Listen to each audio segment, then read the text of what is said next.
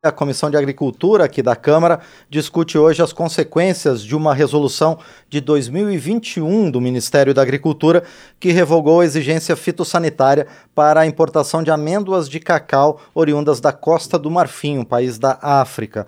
O deputado Zé Neto, do PT da Bahia, que pediu esse debate, é o nosso convidado para falar sobre o impacto dessa flexibilização nas normas de importação para o setor. E ele está aqui nos estúdios da Rádio e TV Câmara. Deputado, bom dia, obrigado por estar aqui conosco no painel eletrônico. Primeiro é um prazer estar com vocês aqui, satisfação grande, saudar todo o público.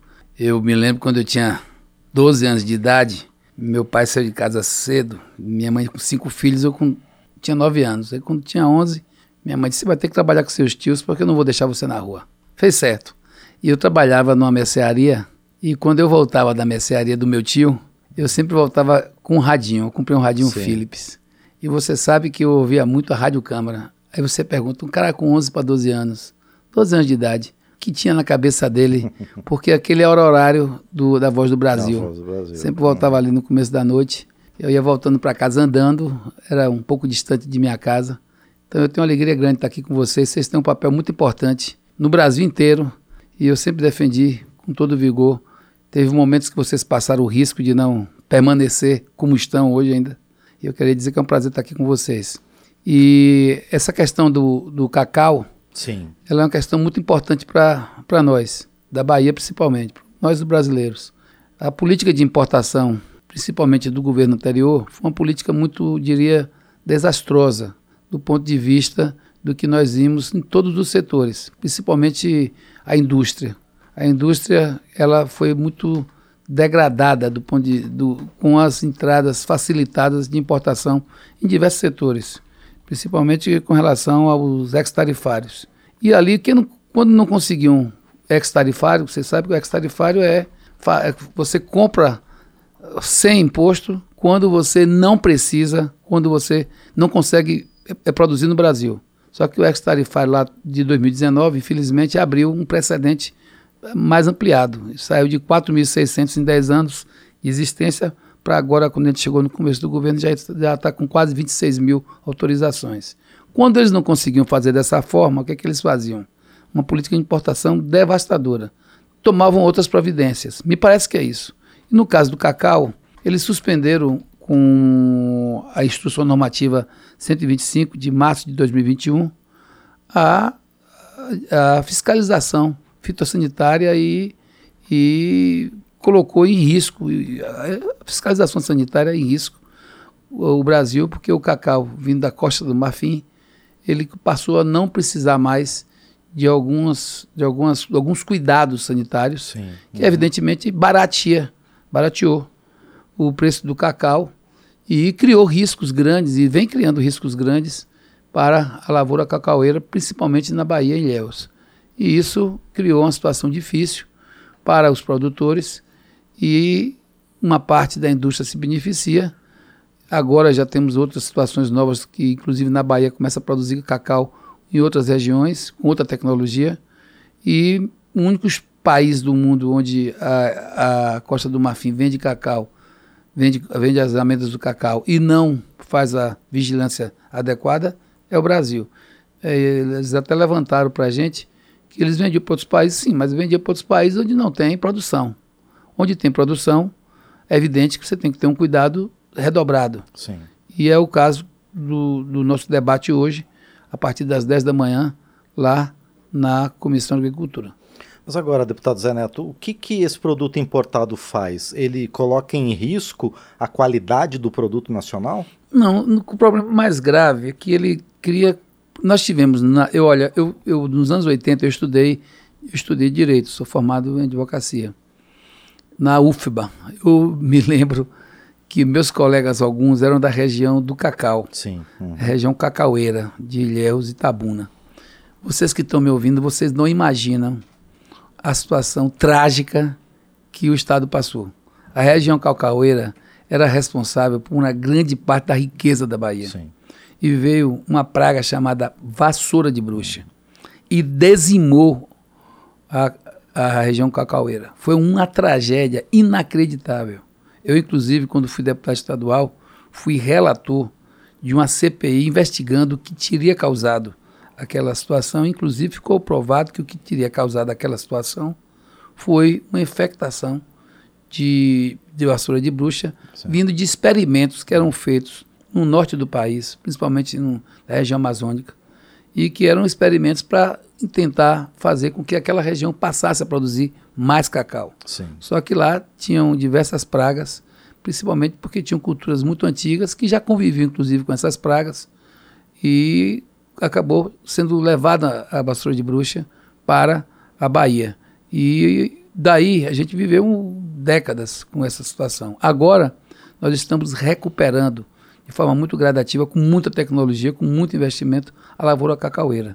Inclusive com a produção na cabrunca, que a cabrunca ela é uma, uma para facilitar o entendimento, você planta cacau na floresta. Sim. Uhum. E ele tem um valor extraordinário, hoje mais ainda, porque você, além disso, tem o valor, que é um valor extremamente, é, diria, é, em foco hoje no mundo, que é o valor ambiental. Sim. Uhum. E quando você vem com o cacau, com a amêndoa de fora, sem a vigilância sanitária adequada, é claro que eles vão competir com o preço. Inclusive lá é mais barato produzir, por situações diversas, que eu não quero aqui entrar em méritos, e algumas situações que são questionáveis, e lá eles produzem mais barato. É um país, é um país parceiro, que merece todo o nosso respeito, a Costa do Marfim.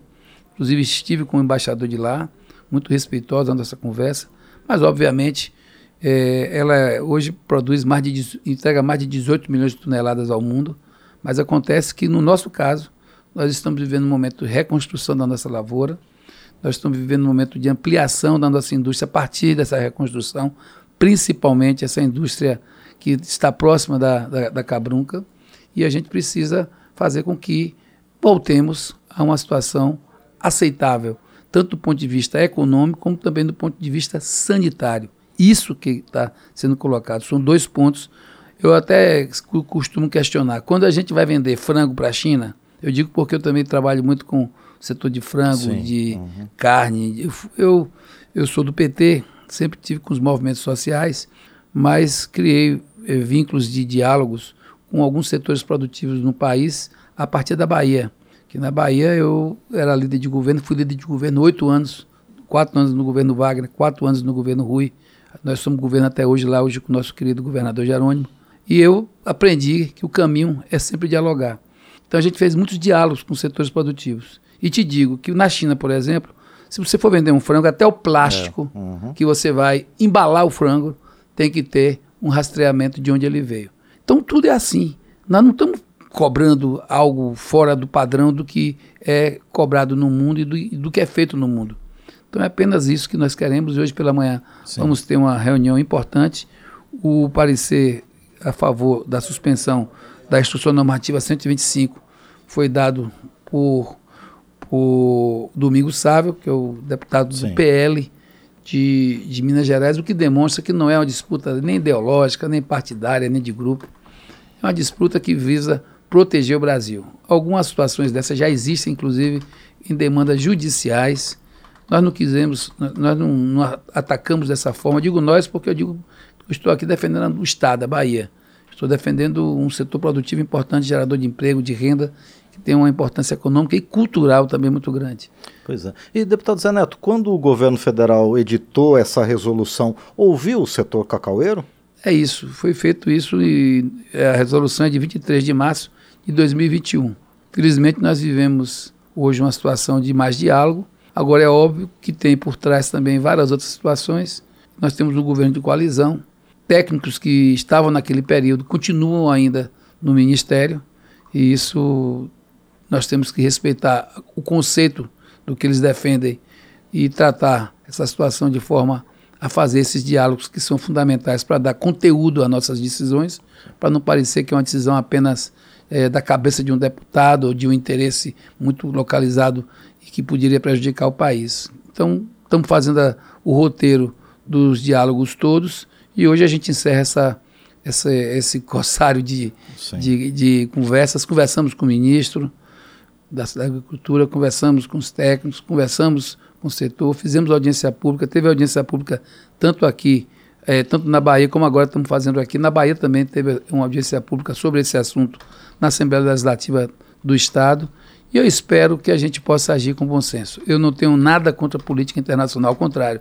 Sou adepto, inclusive sou um dos coordenadores da, da Frente Parlamentar de Comércio Exterior. Agora acho que a gente tem que dosar. O problema da, da, da política internacional é a dose. Se você passa da dose, o que é remédio vira veneno. Minha avó sempre dizia isso. Uhum. Então tem que ter cuidado com a dose para que a gente possa fazer com que a importação aconteça de forma adequada, mas que não prejudique o nosso setor produtivo. Principalmente o setor produtivo que foi tão massacrado, que sofreu tanto. Eu vi, eu te disse agora há pouco que eu estudei nos anos 80 na UFBA, e quando a gente viu aquela situação da cacau cacaueira, eu tinha colegas que iam para Ilhéus de Itabuna, era algo de 600 quilômetros de Salvador para lá, de avião. Hum. Iam de avião, voltavam de avião. Rapidamente essas famílias se viram em situações, alguns há, há poucos dias eu soube que um desses colegas nossos, em virtude ainda de tudo que perderam nos anos 80 e 90, se suicidou. Foi uma onda de suicídios naquelas uhum. famílias, naquelas situações, e uma perda econômica inestimável para a região cacaueira com a vassoura de bruxa. E diga-se de passagem, uma das pragas que já foi enfrentada há algumas décadas, se não me engano, há duas décadas atrás, lá na Costa do Marfim, foi também a vassoura de bruxa. Portanto, eu acho que manter essa vigilância sanitária e manter o que vinha se fazendo. Vinha se fazendo e aí houve essa suspensão dessa exigência sanitária. A exigência sanitária nos protege no aspecto, é, no aspecto sanitário e, e evita que essas pragas possam chegar para o nosso país, não só para a Bahia, mas para o país inteiro.